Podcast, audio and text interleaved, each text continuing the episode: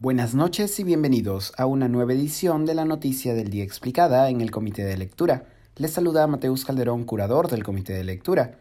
Tras juramentar ayer por la noche, el gabinete liderado por Aníbal Torres ya empieza a cosechar las primeras reacciones.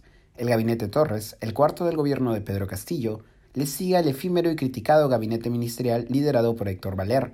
Con miembros de diferentes bancadas congresales, el gabinete Torres pareciera apuntar a asegurar el mínimo de votos para la aprobación de la investidura, ello a pesar de la cuestionable calidad de varios de los ministros del gabinete. En el nuevo gabinete se ha incluido miembros y simpatizantes de Perú Libre y Somos Perú, así como también continúan ministros vinculados a las bancadas de Juntos por el Perú y Perú Democrático. Por Perú Libre asume el médico Hernán Condori en salud, el legislador Oscar Sea en agricultura y el ingeniero Sabino Palacios en energía y minas, mientras que por Somos Perú asume el abogado Alejandro Salas en cultura.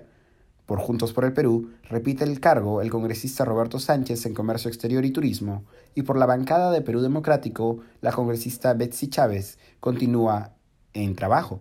Otros nombres parecen apuntar a consolidar la imagen del gabinete ante la opinión pública.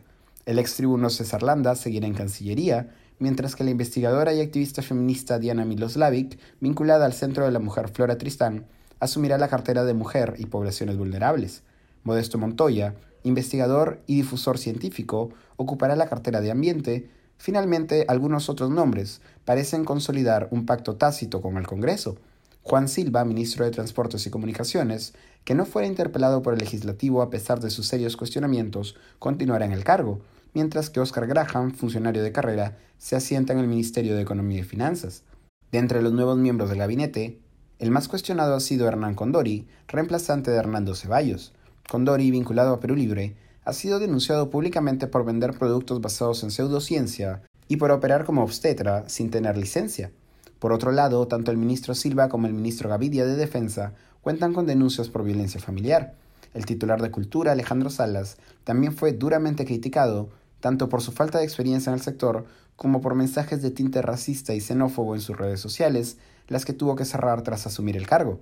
Finalmente, el propio Premier Torres ha estado en el ojo de la tormenta en las últimas semanas, después de remover del cargo al ex procurador Daniel Soria, semanas después de que éste denunciara por tráfico de influencias al presidente Pedro Castillo.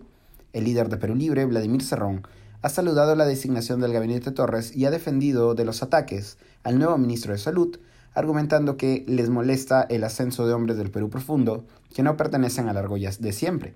Johnny Lescano, líder de un sector de acción popular, también ha saludado el gabinete Torres. César Acuña, líder de Alianza para el Progreso, señaló que su bancada evaluará esta semana su posición respecto de la investidura.